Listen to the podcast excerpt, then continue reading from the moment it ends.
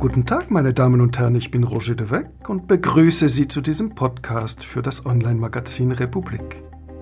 Mal ist es ein Interview, mal ein Streitgespräch, heute ein Fachgespräch mit meinem Republik-Kollegen Daniel Binsfanger über Europa und über die Schweiz. Wie kommt es, dass die Schweizerinnen und Schweizer so etwas wie ein Nichtverhältnis zur Europäischen Union haben? Wie kommt es, dass unser Land im Herzen Europas an der Neuordnung des eigenen Kontinents nie teilhaben wollte? Wie kommt es, dass jetzt auch noch die Linke Europa skeptisch geworden ist? Das wollen wir erörtern, auch im Hinblick auf die Abstimmung über die Begrenzungsinitiative der SVP, aber weit über den Tag hinaus die tieferen Gründe unseres seltsamen Verhältnisses zur Europäischen Union. Adolf Muschk beschreibt die Entstehung des Namens Europa. So heißt eine phönizische Prinzessin. Sie spielt am Strand des Mittelmeers, etwa auf dem Gebiet des heutigen Gazastreifens, mit ihren Freundinnen. Und aus dem Meer taucht Zeus, der große Gott, und entführt sie nach Europa, auf diesen Kontinent, der damit auch diesen Namen erhält. Ein schönes Bild, ein Bild eines Kontinents, der den Namen einer Ausländerin und nicht einer Europäerin trägt. Dahinter ist eine ganze Weltanschauung. Und was ist dein Blick, Daniel, auf Europa?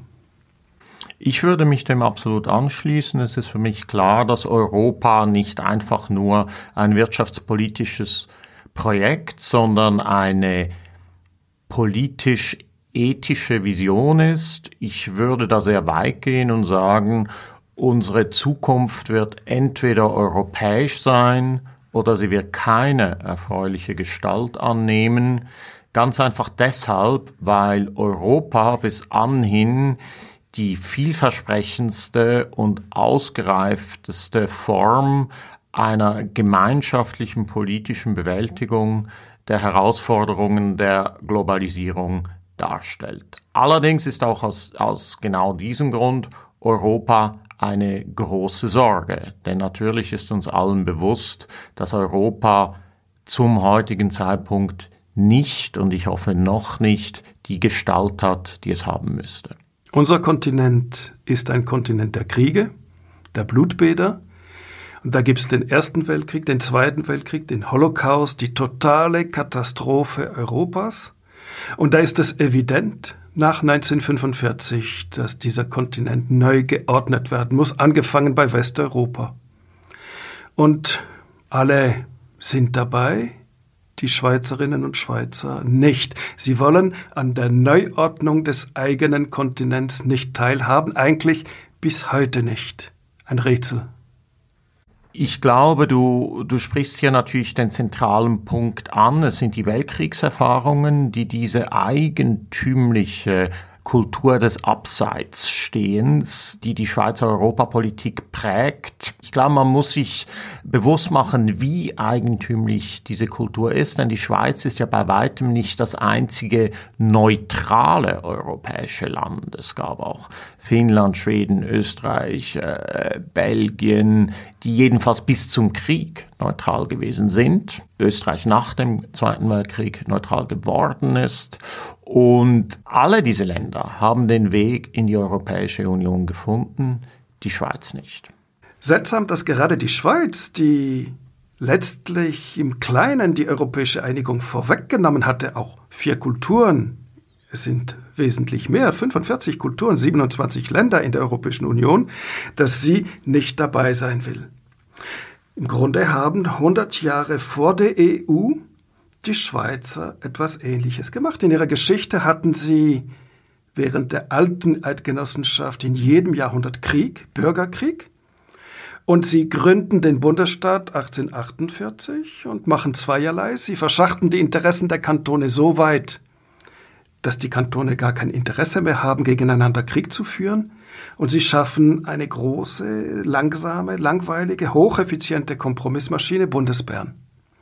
Und ein Jahrhundert später, nach dem Ersten Weltkrieg, nach dem Zweiten Weltkrieg, nach dem Holocaust, machen die Europäer etwas Ähnliches, jedenfalls anfangs die Westeuropäer. Sie verschachten die Interessen der westeuropäischen Nationen so weit, dass sie nicht mehr gegeneinander Krieg führen möchten, angefangen bei Deutschland und Frankreich, die nicht aufgehört haben, sich zu bekämpfen, sich zu bekriegen. Und zu diesem Zweck schaffen sie als allererstes die Europäische Gemeinschaft für Kohle und Stahl, Stahl, die Waffenkohle, die Energie, das, was man braucht, um Krieg zu führen die Montanunion, und sie schaffen eine große, langsame, langweilige, hocheffiziente Kompromissmaschine Brüssel. Und seither herrscht Frieden unter den Westeuropäern und äh, 1989 fällt die Berliner Mauer. Und überall dort, wo die Europäische Union vernünftigerweise den Transformationsländern eine Beitrittsperspektive eröffnen kann, bleibt es friedlich, obwohl beim Zusammenbruch eines Reichs wie der Sowjetunion eigentlich jahrzehntelang Krieg herrschen müsste? Und überall dort, wo die Europäische Union vernünftigerweise keine Beitrittsperspektive eröffnen kann, beispielsweise dem diktatorischen Serbien von Milosevic, beispielsweise der Ukraine, kommt es wieder einmal zum Krieg, zum Blutbad auf dem Balkan in der Ukraine. Also ist die Europäische Union etwas, was letztlich ähnlich funktioniert wie die Eidgenossenschaft und die will davon nichts wissen. Das ist in der Tat paradox. Die, die Schweiz, die mit föderalem Ausgleich äh, auch in diesem Sinne mehrsprachigem und insofern sich ja Nationalstaaten hauptsächlich durch eine nationale Kultur und durch ihre nationale Sprache äh, definieren, könnte man auch beinahe sagen, in einem gewissen Sinne transnationalen Föderalismus erprobt ist, das ist wirklich sehr, sehr paradox. Ich glaube, es ist, es ist in der Tat einfach diese sehr, sehr tief äh, verwurzelte Kultur des Abseitsstehens, die die Lage der Schweiz geprägt hat durch das ganze 20. Jahrhundert mit den Weltkriegen und auf besonders fatale Weise mit der Lebenslüge der Nachkriegszeit, weil sich die Schweiz so quasi in einer Fortsetzung der geistigen Landesverteidigung im Kalten Krieg in ein falsches Selbstbild geflüchtet hat, nämlich das der Neutralität, äh, die man dann teilweise auch handelspolitisch entsprechend umgesetzt hat und sich nicht besonders solidarisch zeigte mit den USA beispielsweise beim Goldhandel mit äh, Südafrika, um nur, nur ein Beispiel zu zitieren.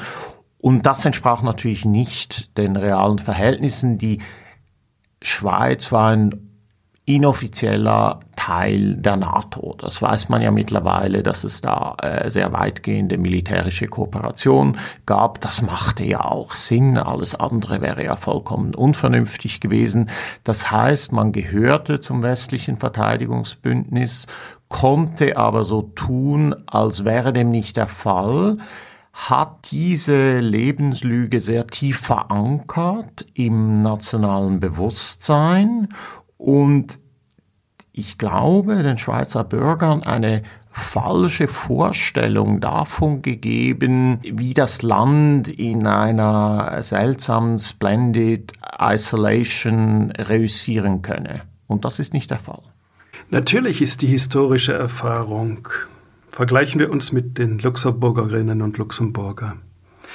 Die waren da in ihrem kleinen Land und mal schauten sie nach links, wie die Franzosen durch ihr Land zogen, um Krieg zu führen in Deutschland, und das nächste Mal waren es die Deutschen, die durch Luxemburg zogen, um Krieg in Frankreich zu führen.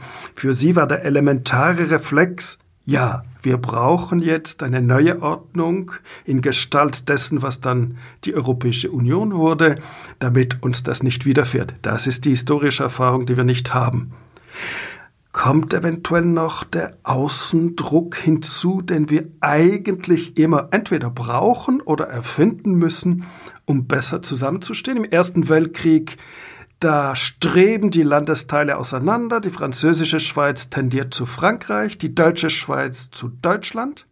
Und es bedarf eines Karl Spitterlers. Unser Schweizer Standpunkt lautet seine berühmte Rede, um diese beiden auseinanderstrebenden Landesteile zusammenzuführen. Und im Zweiten Weltkrieg ist vielleicht die Schweiz so homogen wie selten, der Zusammenhalt größer denn je, der Landigeist, weil dieses Land umgeben ist von Nationalsozialisten im Norden, Faschisten im Süden, Petinisten im Westen. Und dann der Kalte Krieg, der auch wieder Außendruck schafft und jetzt als Neuerfindung eines Außendrucks die böse Europäische Union, die unbedingt der Feind sein muss, die unbedingt ungerecht sein müsste gegenüber der kleinen Eidgenossenschaft, nur damit wir etwas mehr Kohäsion haben? Ich denke, das ist eine sehr äh, plausible These, auch wenn es äh, auf den ersten Blick paradox erscheinen mag. Die Berührungsängste, der Integrationswiderwille der Schweiz ist nicht Ausdruck eines starken nationalen Selbstbewusstseins, sondern einer schwachen Identität. Es ist, wie du es beschrieben hast, Ausdruck der Tatsache, dass dieser Zusammenschluss äh, verschiedener Bevölkerungsgruppen mit verschiedenen Landessprachen und auch sehr unterschiedlichen historischen und konf konfessionellen Erfahrungen, dass der anspruchsvoll ist und dass vielleicht in der Tat äh, die Konföderation der verschiedenen Schweizer Staatsgebiete auf einer ganz tiefen und unbewussten Ebene eben das Maß an Selbstverständlichkeit, dass es uns erlauben würde, unsere Rolle wahrzunehmen, in einem europäischen Kontext bis heute nicht erreicht haben. Also das Bild von Dürrenmatt, der fürchtet, die Schweiz würde sich in einer Europäischen Union auflösen wie ein Würfelzucker im Tee. Vielleicht sind wir dermaßen damit befasst, Kompromisse untereinander, unter uns Eidgenossinnen und Eidgenossen zu schließen, dass wir Mühe haben, Kompromisse nach außen zu schließen? Oder anders formuliert, wie es äh, Jean-François Bergier, der große Wirtschaftshistoriker, einmal sagte, die Schweiz ist das Überleben der Schwachen. Dank der Reformation, die die Schweiz zweiteilte, das katholische Lager, das protestantische Lager, reformierte Lager, konnte die Schweiz nicht mehr imperialistisch sein, militärisch expandieren, denn hätte sie ein katholisches Gebiet erobert, wäre das prekäre Gleichgewicht zwischen Katholiken und Reformierten in der Schweiz aus dem Lot geraten und umgekehrt. Und deshalb äh, die Schweiz, die dann äh, schon von der Reformation an nach und nach und mit viel hin und her begann sich mehr auf sich selber zu richten als nach außen. Ja, das ist also, das ist eine interessante historische Perspektivierung, so quasi diejenigen Kräfte, die uns hinderten, zu Beginn der Neuzeit äh, zu einer imperialen Macht zu werden. Gott sei Dank sind diejenigen Kräfte, die uns heute hindern, ein Mitglied der Europäischen Union zu werden.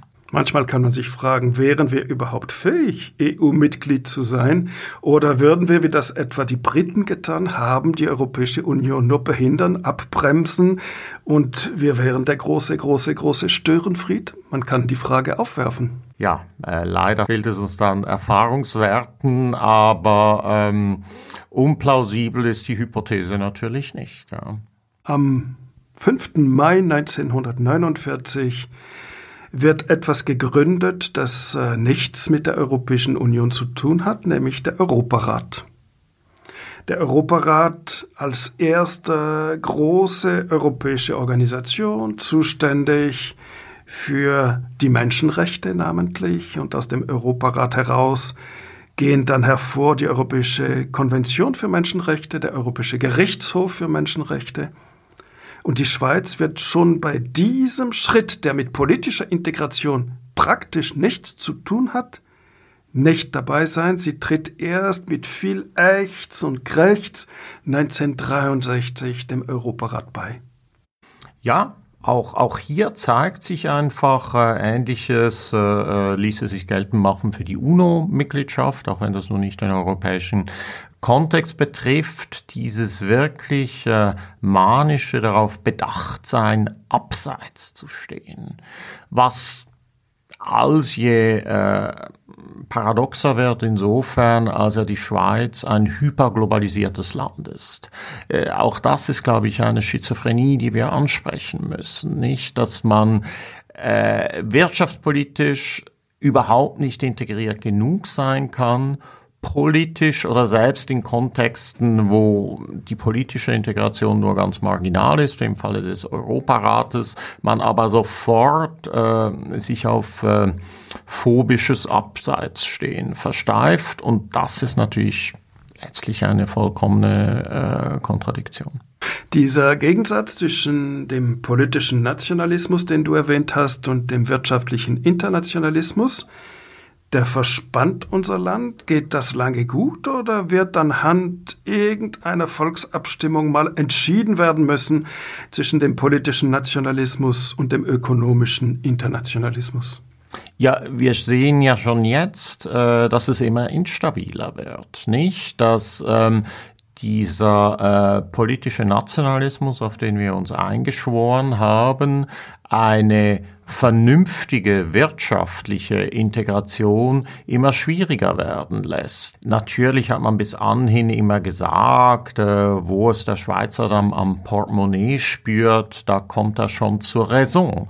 Äh, das ist letztlich ein problematischer Ansatz, denn äh, selbst die so merkantilen Schweizer haben natürlich politische Grundinstinkte, Gott sei Dank, und wenn die nicht kompatibel sind, äh, wenn kein, gar keine politische Bereitschaft da ist, eine gewisse Rolle in Europa zu spielen, dann wird über kurz oder lang auch die wirtschaftliche Integration leiden. Real sind wir verflochtener denn je mit der Europäischen Union, mental weiter weg denn je von dieser Europäischen Union. Und äh, das ist doch so etwas wie eine Verspannung der gesamten Schweizer Politik. Ja, obwohl ich glaube, dass diese nur zutrifft auf die Schweizer Politik. Ja, wir hatten in der Tat, wir hatten die, die Kämpfe der 90er Jahre, dann kam äh, die Phase eines immer umkämpften, aber doch einigermaßen breit getragenen, von der Politik breit getragenen Bilateralismus. Aber der Kern der Sache ist natürlich einfach die unterschiedliche historische Erfahrung und ich bin auch absolut der Überzeugung, auch wenn hier ein großer Wandel da ist, aber wenn ich beispielsweise noch daran denke, wie absolut fundamental in der Generation meines Vaters die Germanophobie gewesen ist. Deutschland ist das Böse. Ja, einfach weil diese Prägung durch die, die Hitlerjahre und so stark war und die Bundesrepublik ist ja in vielerlei Hinsicht politisch zu einem vorbildlichen Land geworden. Ganz sicherlich nun nicht der Ort, wo ich äh, eine, ein, ein Wiederabgleiten in autoritäre Muster als bedrohlicher wahrnehmen würde denn in anderen europäischen Ländern. Aber das, das Bild des bösen Deutschen hat die Weltsicht der Deutschschweizer, denke ich, in der Nachkriegszeit auf vollkommen verständlicher Basis sehr stark geprägt. Das hat sich natürlich gewandelt seither, aber dass da etwas noch übrig ist, Wobei der Widerspruch darin liegt, dass praktisch jede und jeder von uns persönliche Beziehungen hat nach Deutschland, Verwandtschaft, Freundschaften und, und, und. Und auf individueller Ebene ist das wunderbar und auf kollektiver Ebene, die Deutschen, bleiben die Vorurteile. Ja, das ist das, äh, das ist das Geheimnis solcher, so, solcher kollektiver Bilder, die sich natürlich nie decken, äh, die Stereotypen mit individuellen Erfahrungen. Du sprachst an dieses Bild des etatistischen Brüssels, des zentralistischen Brüssels. Die Europäische Union ist ja wesentlich föderalistischer als die Schweiz, wesentlich vielfältiger als die Schweiz. Und äh, sie hat äh, einen gemeinsamen Markt geschaffen. Das wäre das große liberale Projekt und trotzdem ist in der Schweiz das Bild einer dirigistischen EU. ein äh, zweiter Widerspruch. Wie kommt es, dass ausgerechnet diejenigen, die manchmal bis zum Exzess einen europäischen Markt errichtet haben, als die bösen Etatisten gelten? Das ist in der Tat äh, vollkommen absurd, genauso wie äh, diese, dieser Mythos vom Bürokratiemonster Brüssel vollkommen absurd ist. Es mag phasenweise einzelne Exzesse gegeben haben, aber die Brüsseler Bürokratie ist ja immer noch wesentlich kleiner als die äh, Bundesverwaltung in Bern. Es ist eine relativ schlanke Angelegenheit, auch nur schon deshalb, weil Brüssel relativ wenig Geld verwaltet, nicht? Das sind schmale Strukturen. Ich denke, sie müssen noch wesentlich ausgebaut werden. Sie werden jetzt auch mit dem Aufbauprogramm nach Corona etwas gestärkt um 750 Milliarden, was auf europäischer Ebene auch nicht unendlich viel ist. Das ist richtig. Also wir treten ein in eine neue Phase der europäischen Politik. Es kommt tatsächlich zu einem signifikanten äh, Budgetausbau. Das 750 Milliarden ist im Maßstab der gesamten EU nicht sehr viel. Das sind etwa, wenn man es auf das Jahr herunterrechnet, weil es ist ja ein Budgetrahmen für der über sieben Jahre gerechnet ist, dann sind es noch 0,8 Prozent des BIP, nicht nichts. Des Bruttoinlandprodukts, genau. also des Volkseinkommens. Genau, nicht nichts, aber nun weiß Gott auch nicht dramatisch. Es ist aber dennoch ähm, fast, naja, äh, eine Erhöhung um 75 äh, Prozent des Gesamtetats. Das Budget der EU lag ja bei gut 1000 Milliarden. Also eine sehr, sehr signifikante Steigerung. Und wie ich schon zu Beginn sagte, ich bin überzeugt von der Notwendigkeit des europäischen Projektes. Ich mache mir aber auch große, große Sorgen darüber, wie es über die letzten zehn Jahre und auch schon davor gestaltet wurde. Und hier haben wir nun eine Neuorientierung, die sich relativ bescheiden ausnimmt, die aber doch eine grundsätzlich neue Ausrichtung nimmt. Und ich hoffe sehr, dass diese Neuorientierung wirklich ein bedeutsamer Wendepunkt sein wird. Du meinst, die EU war dir, um ein Wort, das äh, interpretationsbedürftig ist, zu verwenden, in dem letzten Jahrzehnt zu neoliberal.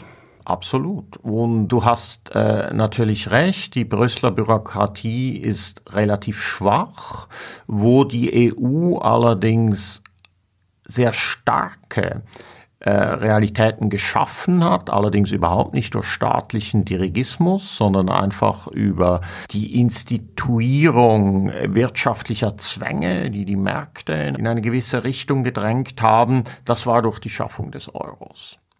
Das heißt, man hatte die Währungszone, man hat den Binnenmarkt geschaffen, beides eigentlich in dem Sinne Öffnungsgästen, Liberalisierungsgästen, äh, Gästen, die dem Markt zu freierem Spiel und größerer Entfaltung hätten helfen sollen.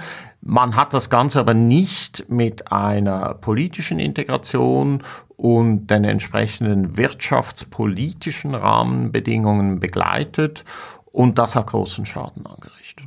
Das holt man jetzt ein Stück weit nach, indem plötzlich die Europäische Union Schulden aufnimmt, für die alle haften, alle Mitglieder. Das wäre vor 20 Jahren undenkbar und undurchsetzbar gewesen.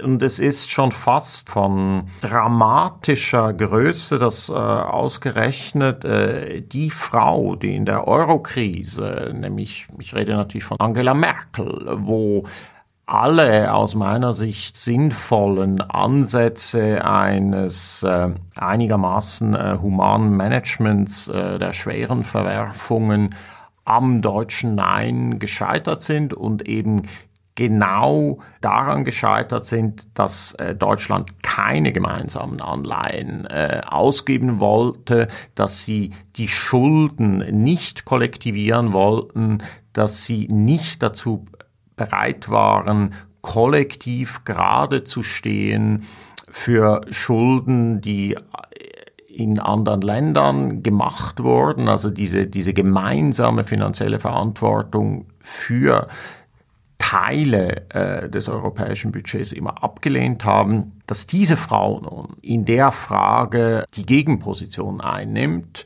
das ist schon sehr bedeutsam. In den Dimensionen eher bescheiden vor der Hand. Es ist auch punktuell. Es ist der Corona-Krise geschuldet. Das heißt, man kann auch eine ganze Reihe von Argumenten aufmachen. Ja, was Deutschland hier tut, ist zwar richtig, aber es wird wiederum nur viel zu halbherzig sein und das ist nun nicht der politische Wechsel. Aber man kann auch die gegenteilige Analyse machen und sagen, das ist ein sehr bescheidener Anfang, aber wenn einmal dieser prinzipielle Politikwechsel möglich geworden ist, dann wird man das zukünftig ausbauen können und das ist ein echter Wendepunkt. Das scheint mir die Perspektive zu sein, so wie ich behaupten würde im Nachklang zu dem, was du sagtest. Man sagte früher, und das war ja der große Streit in der Eidgenossenschaft, La Suisse n'existe pas. Ich würde behaupten, l'Union européenne n'existe pas. Alles, was man auf Brüssel verkürzt, das sind 27 Mitglieder. Und so wie die Schweiz ein Dauerkompromiss ist, in dem gefeilscht und geschachert wird, man sieht es in Corona-Zeiten ja auch, ist die Europäische Union nichts anderes als das. Und wenn es zeitweise eine Richtlinie gab über die Krümmung der Gurken, dann war das nicht die böse Brüsseler Bürokratie, die das beschlossen hatten, sondern die starke Lobby der dänischen Bauern, die nicht zu sehr gekrümmte Gurken wollte, damit man pro Glas mehr Gurken verpacken konnte und entsprechend Verpackungskosten sparte. Also die Europäische Union ist immer nur der Spiegel dessen, was die Grundstimmung in Europa ist. Und in den äh, neoliberalen Jahrzehnten war sie dann eben auch neoliberal, die EU.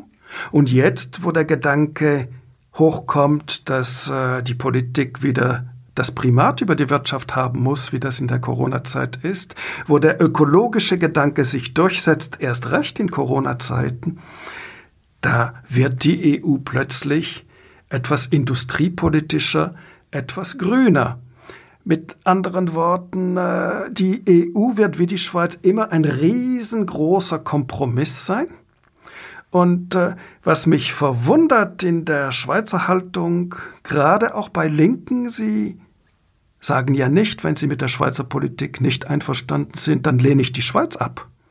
Wenn sie aber mit der Europäischen Union und ihrer Politik nicht einverstanden sind, dann sagen sie, nein, die EU wollen wir nicht. Dabei ist die EU der elementare Rahmen der Europäerinnen und Europäer sowie die Schweiz der elementare Rahmen der Schweizerinnen und Schweizer ist. Ja, ganz so elementar natürlich nicht. Also, dass man nun sagen könnte, wir sind mit der und der Sozialgesetzgebung nicht äh, einverstanden, die in Bern beschlossen wird, wir ziehen uns jetzt auf den Kanton Zürich zurück, das ist ja einfach keine reale politische Option. Aber das in Europa auch nicht ich würde ganz grundsätzlich und ganz langfristig das auch so sehen. Wie ich sage, ich bin der Überzeugung, wir haben keine erfreuliche Zukunftsperspektive, es sei denn, sie sei europäisch. Aber natürlich kann man sich auf den Standpunkt stellen, wir brauchen die und die Formen des Lohnschutzes in der Schweiz, um das heiß umstrittene Beispiel ähm, bei der Linken heiß umstrittene Beispiel zu nennen. Ein Rahmenabkommen würde uns daran hindern und deshalb stimmen wir dem nicht zu. Das denke ich, kann man nun nicht auf dieselbe Stufe wie stellen wie den Aufruf zur Abschaffung der Eidgenossenschaft. Gleichsam die Vorstellung, die Schweiz könnte nachhaltig eine Politik verfolgen, an ihrem einzigen Nachbarn vorbei und ihrem besten Nachbarn, den sie in der Geschichte hatte, meine, dieses Exportland hat einen großen Markt bekommen dank der Europäischen Union, auf den über 60 Prozent der Schweizer Ausfuhren gehen. Eine gemeinsame Währung, den freien Zugang, Ordnung auf dem Kontinent, die vorher äh, nicht herrschte, ein relativ friedlicher Erdteil im Vergleich zu allen anderen derzeit ja fast schon vorbildlich. Also wir haben den besten Nachbarn, den es in der Geschichte der Schweiz je gab. Und die Vorstellung, an diesem Nachbarn vorbeizuleben und äh, unsere Zukunft uns vorzustellen, an diesem Nachbarn vorbei, ist doch nicht pragmatisch. Das ist vollkommen richtig, ja. In der, wir sind auf nicht so sehr angewiesen wie auf geordnete Verhältnisse in Europa. Wir haben immens profitiert äh, von der Konsolidierung der Europäischen Union. Äh, nur schon aus diesem Grund ist es natürlich im ureigensten Interesse der Schweiz längerfristig auch da mitzutun und ein Mitglied der Europäischen Union zu, äh, zu werden. Diese Vorstellung, dass wir einfach immer beschützt und abseits äh, von allem nur das Beste nehmen können, ohne Einfluss zu nehmen, selber aktiv, die scheint mir auch nicht tragfähig.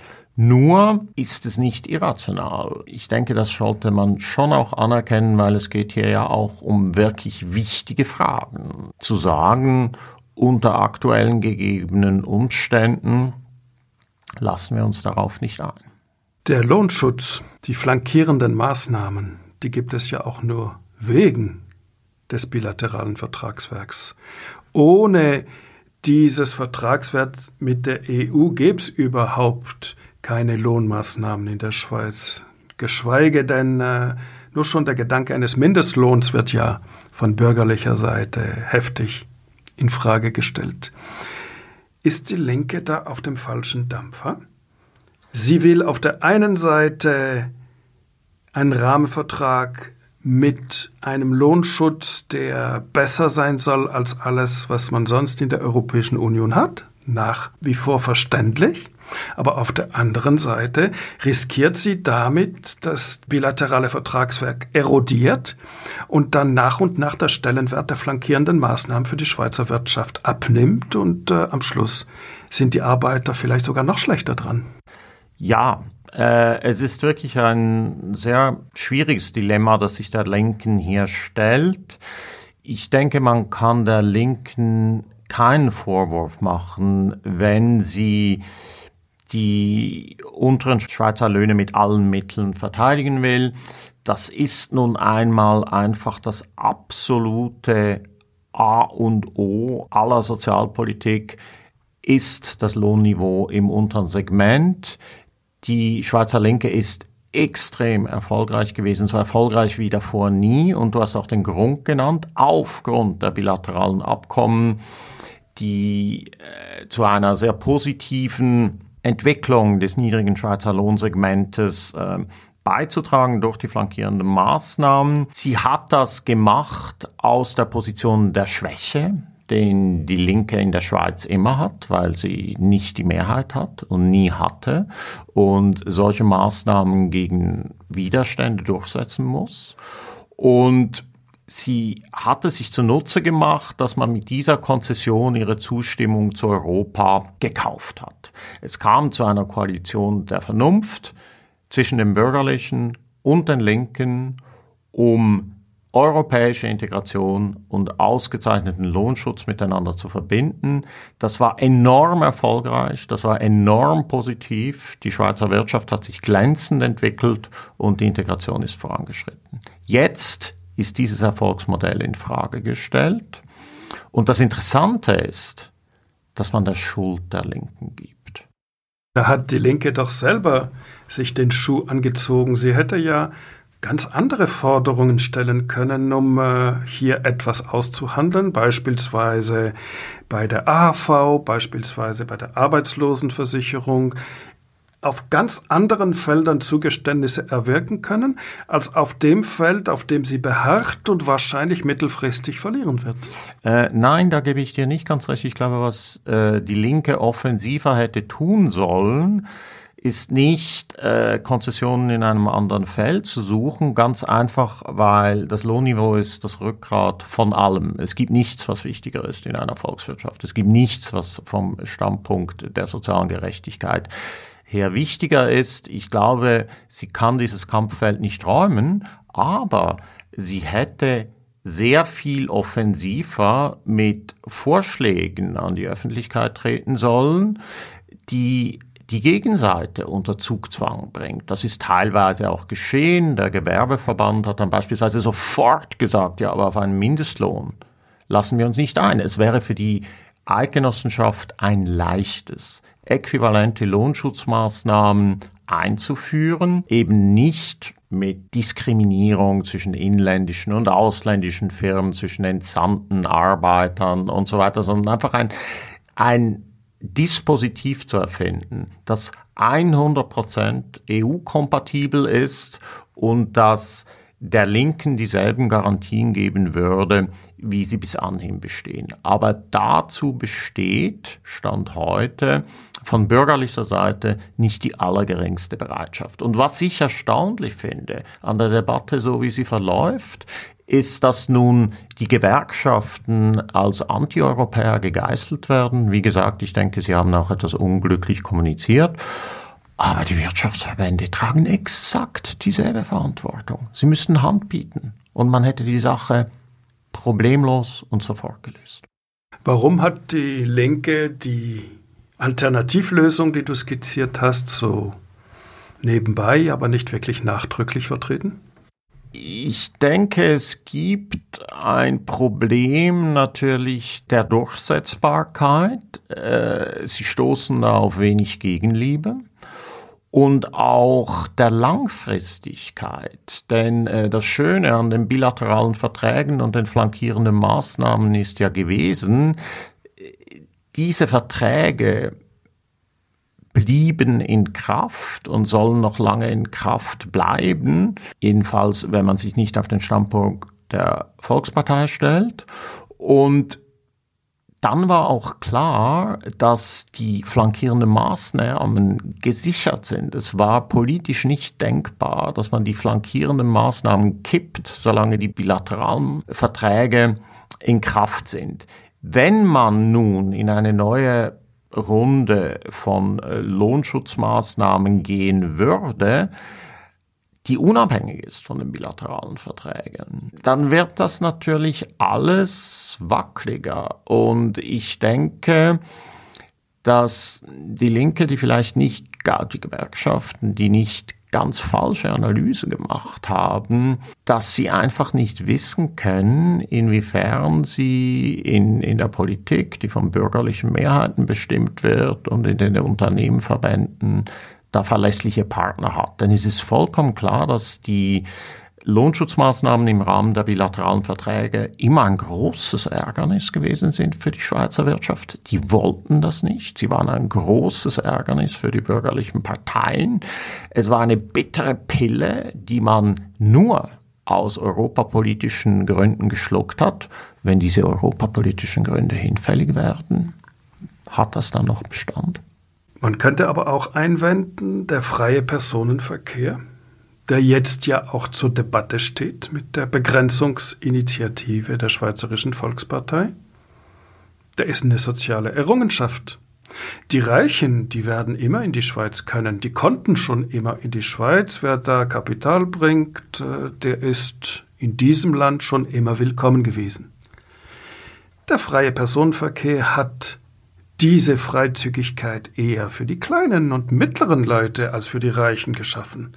Und wenn mit äh, einer Erosion unseres bilateralen Vertragswerks am Schluss auch noch die Personenfreizügigkeit zur Disposition steht, dann hat die Linke ein Eigentor geschossen.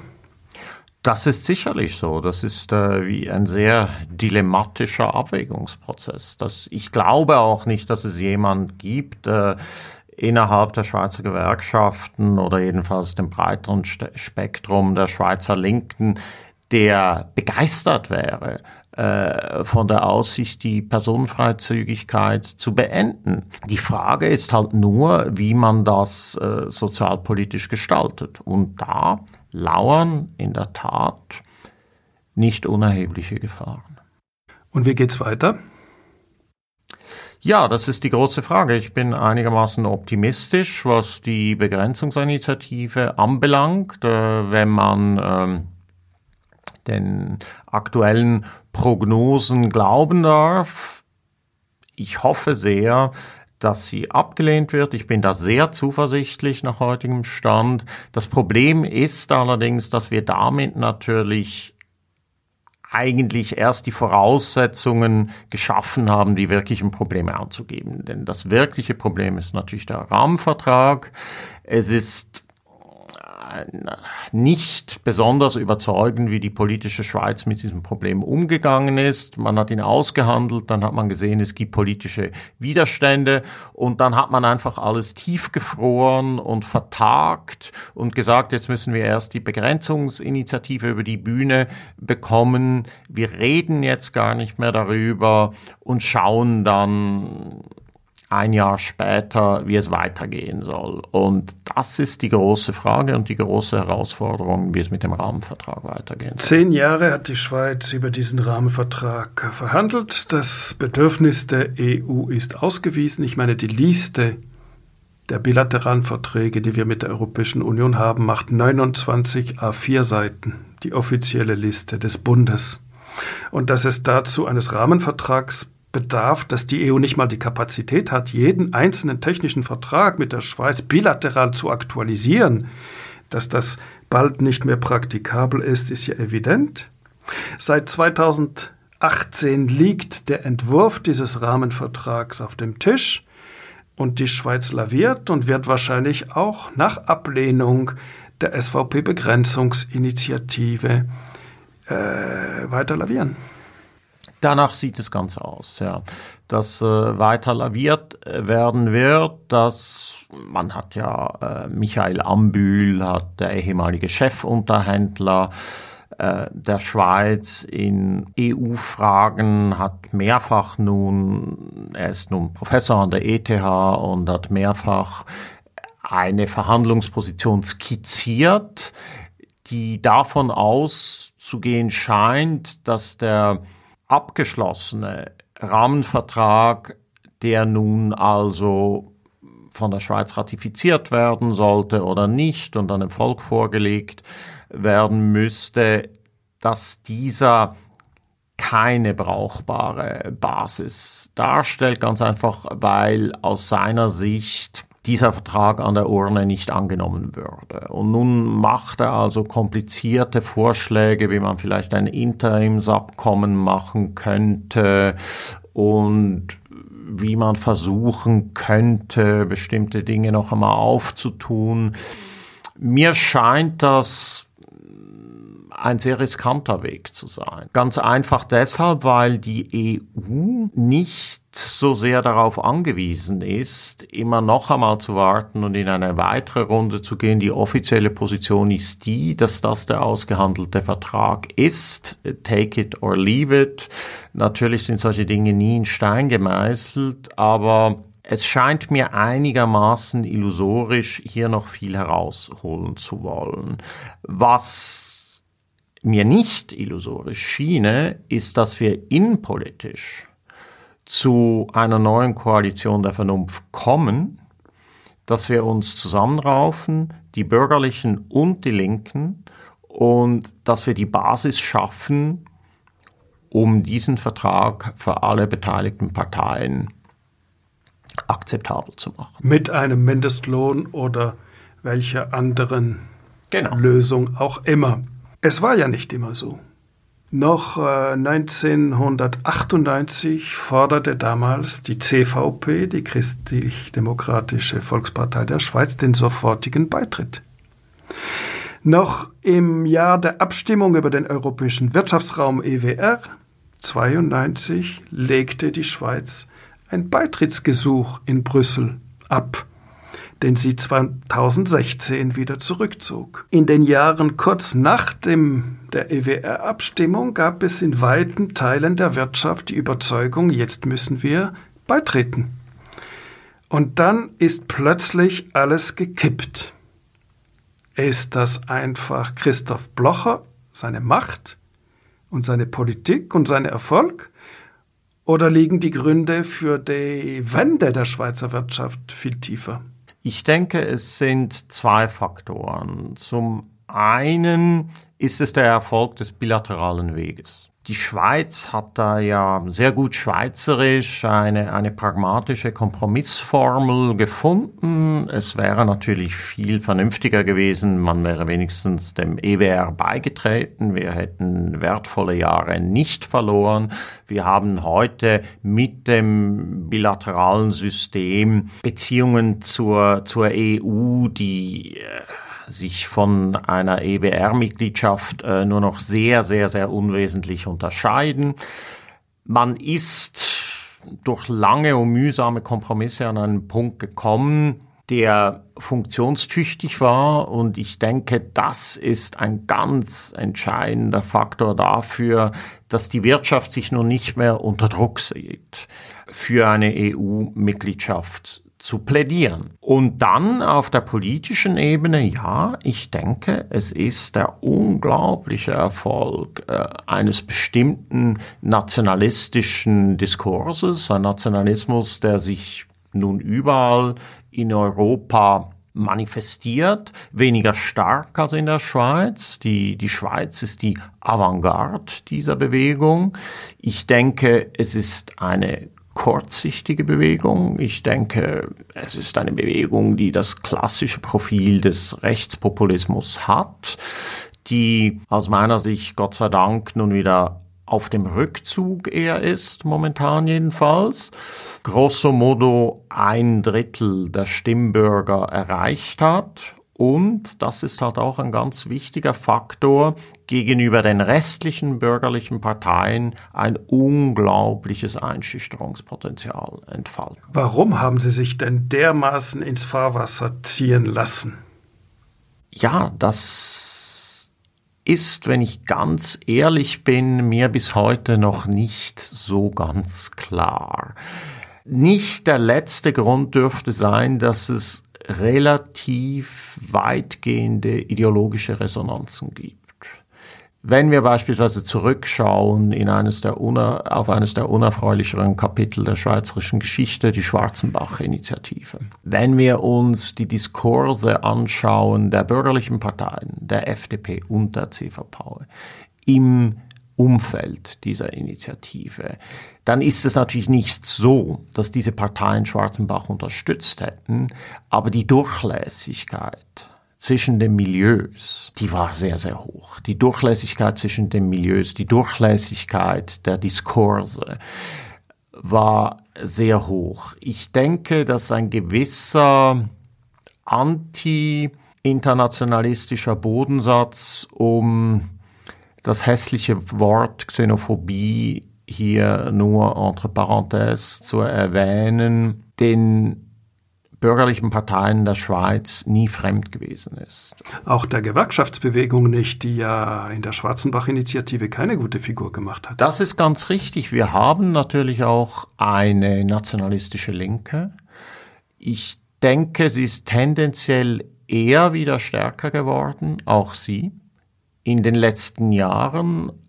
Sie ist im Gesamtspektrum, würde ich einmal sagen, der linken Kräfte weniger bedeutend, viel, viel, viel weniger bedeutend, als das auf der rechten Seite der Fall ist. Aber auch das gibt es und du hast vollkommen recht. Äh, gerade im Kontext der Schwarzenbach-Initiative war das ungeheuer wichtig, dass weite, weite Kreise in den äh, gewerkschaftlichen Milieus Schwarzenbach unterstützt haben. Auch hier gibt es ein Erbe. Das, das Ergebnis war 54 Prozent nur gegen die Schwarzenbach-Initiative, die 350.000 Italiener von heute auf morgen des Landes verweisen wollen. Ich habe eine andere Hypothese. Ich glaube, dass äh, erstens das ewige EU-Bashing des Schweizer Establishments nun dieses Establishment einholt. Ein intelligenteres Establishment hätte ja sagen können, wir wollen nicht der EU beitreten, aber deswegen müssen wir nicht die EU schlecht finden, sie entspricht unserem Interesse. Wenn man aber den herrschenden Diskurs im Establishment, sei es im politischen, sei es im wirtschaftlichen Establishment, dann begnügte man sich nicht mit dieser Position, sondern man musste die EU schlecht machen, bis sie zum Bösewicht wurde, bis sie im Sprachgebrauch der Populisten sogar zum Vierten Reich wurde. Und jetzt, wo etwas Handlungsspielraum nötig wäre in der Europapolitik, wird man eingeholt von diesem ewigen Bashing.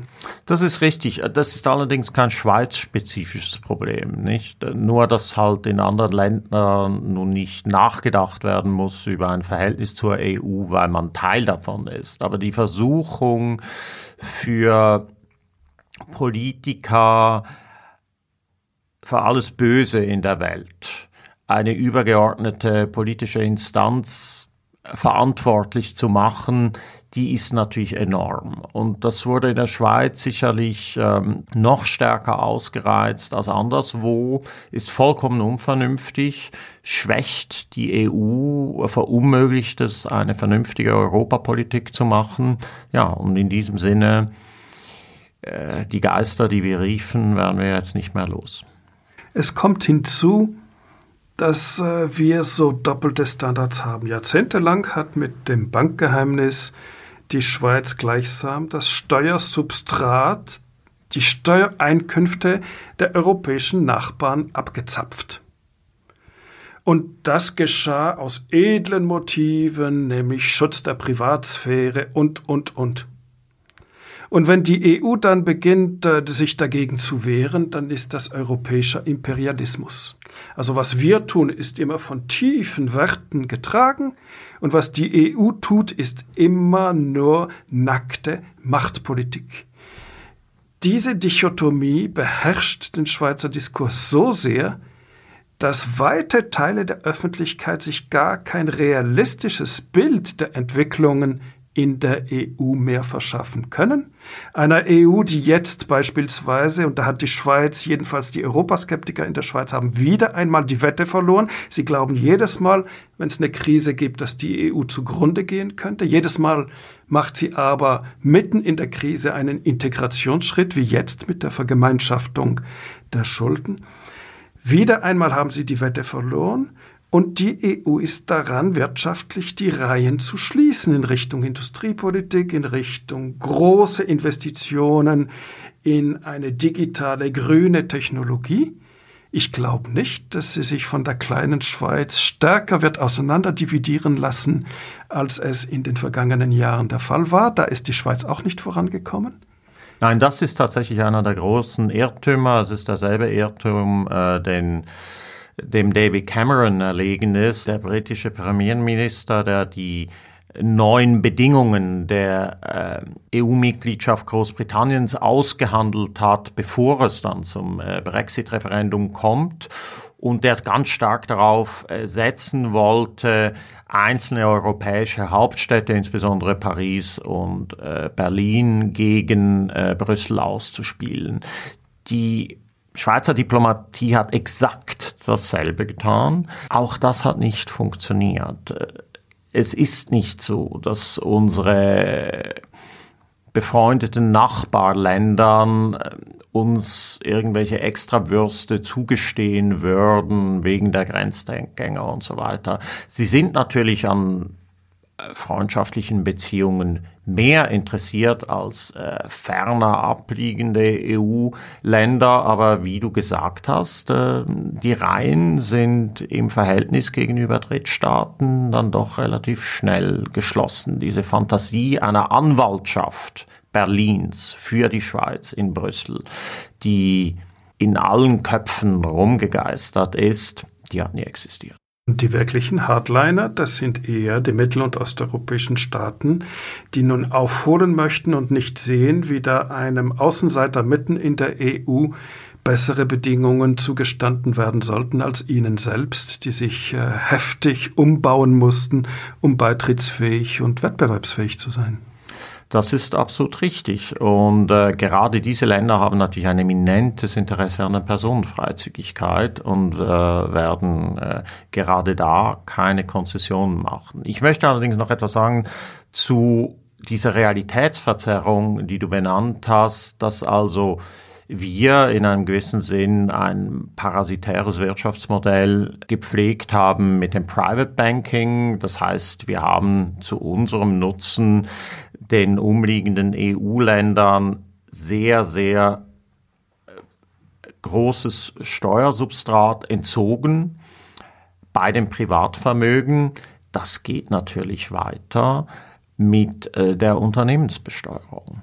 Wir, wir haben im, im Bereich des Private Banking ist sicherlich die Steuerhinterziehung, die von Schweizer Banken gefördert wurde, hat abgenommen, jedenfalls Steuerhinterziehung in EU-Ländern. Da hat es einen Politikwechsel gegeben unter großem Druck im Bereich der Steueroptimierung über fiskalische Standortkonkurrenz für internationale Konzerne ist die Schweiz natürlich weiterhin ganz, ganz vorne dabei. Das hat massivst zugenommen in den letzten 20 Jahren. Auch dieses Modell ist massiv unter Druck. Es ist, das Ende ist im Prinzip absehbar. Die OECD hat weitere äh, Initiativen lanciert, um eben dieses sogenannte Profit Shifting, also dass Betriebe ihre Profite nicht da versteuern, wo sie erwirtschaftet werden, wie das natürlich getan werden sollte, sondern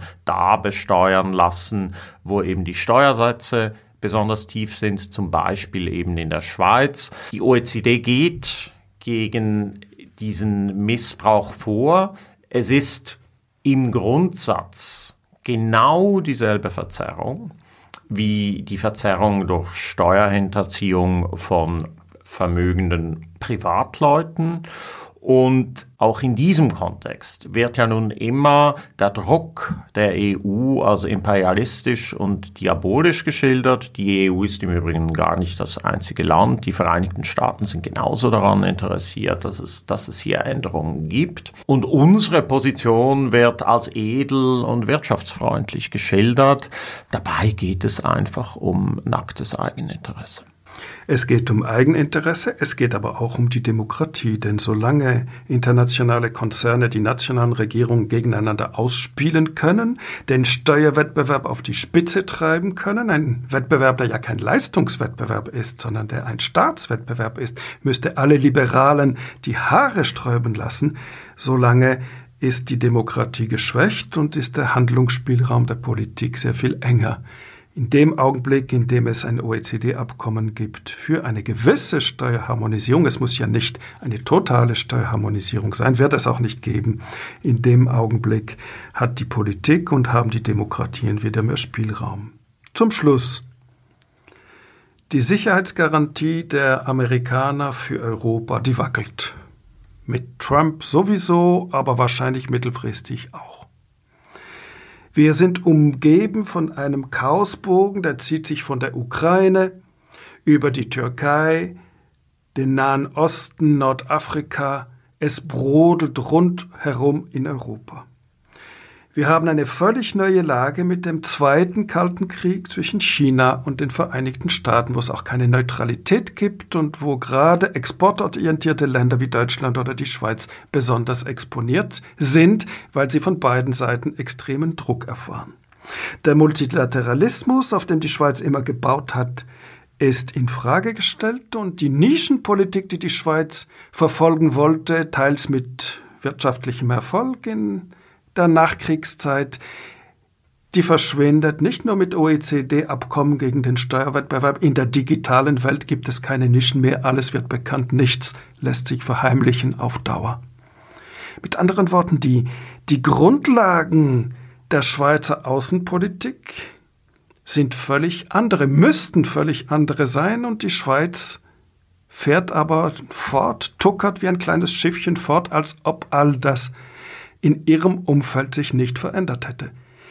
Ist die Europapolitik die Priorität wieder geworden? Ist das, was der Außenminister Ignacio Cassis in einem Interview mit Blick unlängst gesagt hat, nämlich China ist vielleicht doch nicht ganz so wichtig, mit dem wir ein Freihandelsabkommen haben. Wir müssten uns auf die Europapolitik besinnen.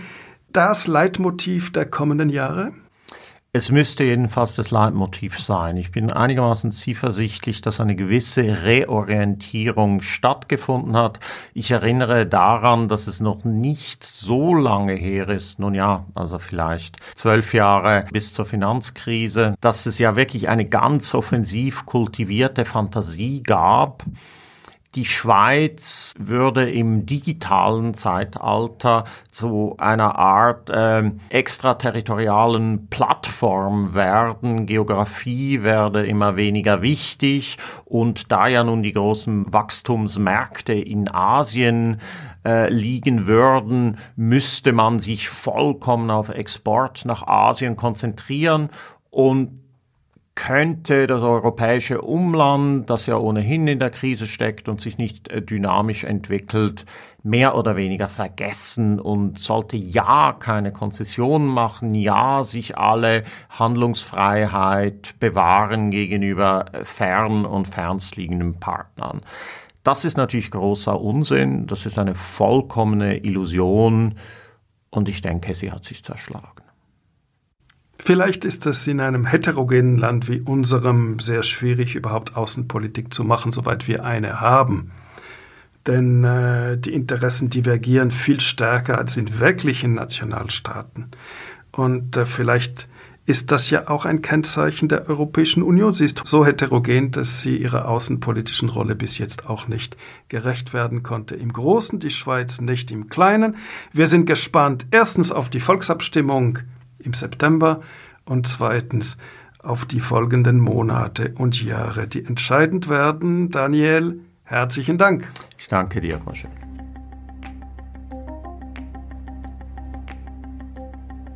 Dieser Podcast ist eine Produktion des Republik Magazin, das digitale Magazin für Politik, Wirtschaft, Gesellschaft und Kultur. Wir sind werbefrei und werden von unseren Leserinnen und Lesern finanziert. Lernen Sie uns jetzt kennen. Sie können zwei Wochen kostenlos und unverbindlich Probe lesen unter republik.ch/podcast. Bis bald.